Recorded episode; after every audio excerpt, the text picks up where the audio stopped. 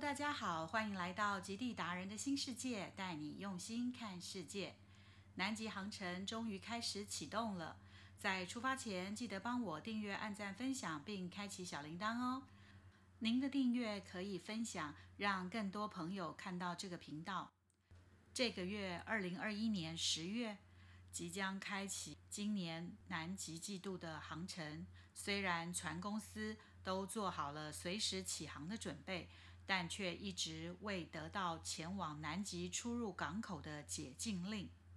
阿根廷和智利是南极冰级船出入港口所在的国家，因为港口所在的城市封闭，导致港口关闭，使得旅客无法进入，游轮无法靠港。南极航程无法开航，这几天终于等到了绿灯。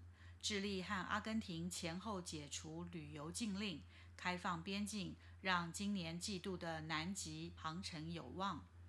但入境防疫规定限制多，要如何克服？实际上的操作要看智利和阿根廷当局和船方如何沟通协调，才能既遵循防疫措施。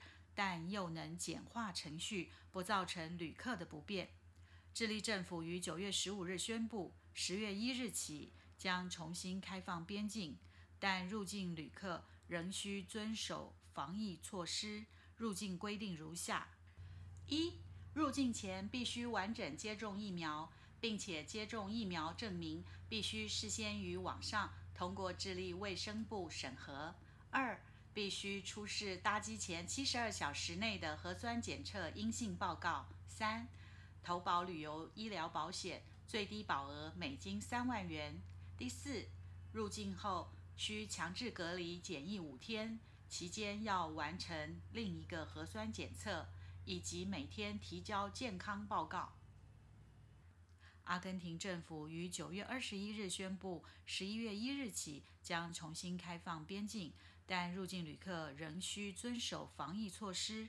入境规定如下：第一，入境前必须完整接种疫苗，并且施打两剂疫苗需满十四天；第二，必须出示搭机前七十二小时内的核酸检测阴性报告；第三，入境时。机场采取快筛检测。第四，入境后五至七天内需完成另一次核酸检测。今年季度想去南极旅游的朋友可以考虑定位报名喽，可参考以下资讯栏我们的联络方式。二零二零年三月，COVID-19 疫情大爆发时，正值南极旅游季节的尾声。当最后梯次的南极冰级船莫提莫号。于三月十五日由阿根廷港口乌斯环亚出发，准备航向南极。原计划走南极三岛航线，四月三日回到乌斯环亚。但三月二十二日，在尚未行驶最后南极半岛的航程中，途中爆发了新冠疫情，船上共有两百一十七人，其中一百二十八人确诊，约莫百分之六十的乘客确诊，提前返航。三月二十七日晚，停靠在乌拉圭首都蒙特维多的外海，最后净土南极大陆差点沦陷。还好，二零一九、二零二零年的季度南极航线也刚好结束。但新冠疫情爆发以来，一直没有感染病例的南极洲，最终还是在十二月沦陷了。十二月二十二日，据智利军方报告。智利在南极的南极半岛永久基地贝纳尔多奥西金斯研究基地出现了三十六例确诊，象征着全球七大洲都已被疫情攻陷。自疫情爆发，南极各研究工作即被迫终止。紧接下来的二零二零、二零二一年的季度南极航线，也因冰级船出入港口所在的国家智利和阿根廷关闭边境，使得旅客无法进入，游轮无法靠港。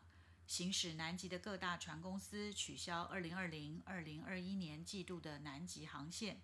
现在尚有一个月的时间，即将进入二零二一。二零二二季度的南极航线季节，经过去年疫情爆发的停摆，各大船公司早已超前部署，定位规则、取消机制、更改航程等等，都已做好沙盘推演，做好完善的 SOP 应变措施。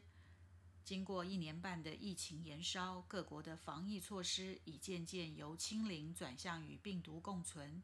如今，各国的疫苗接种覆盖率渐渐提升，智利和阿根廷又及时的开放边境，但是需要大家的配合，确实的遵循入境防疫规定，才能让旅客安心的上船，前往这片南极净土，完成一生一次的梦想。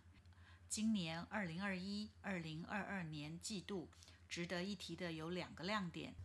第一，二零二一年十二月四日，难得一见的南极日全食天然奇观。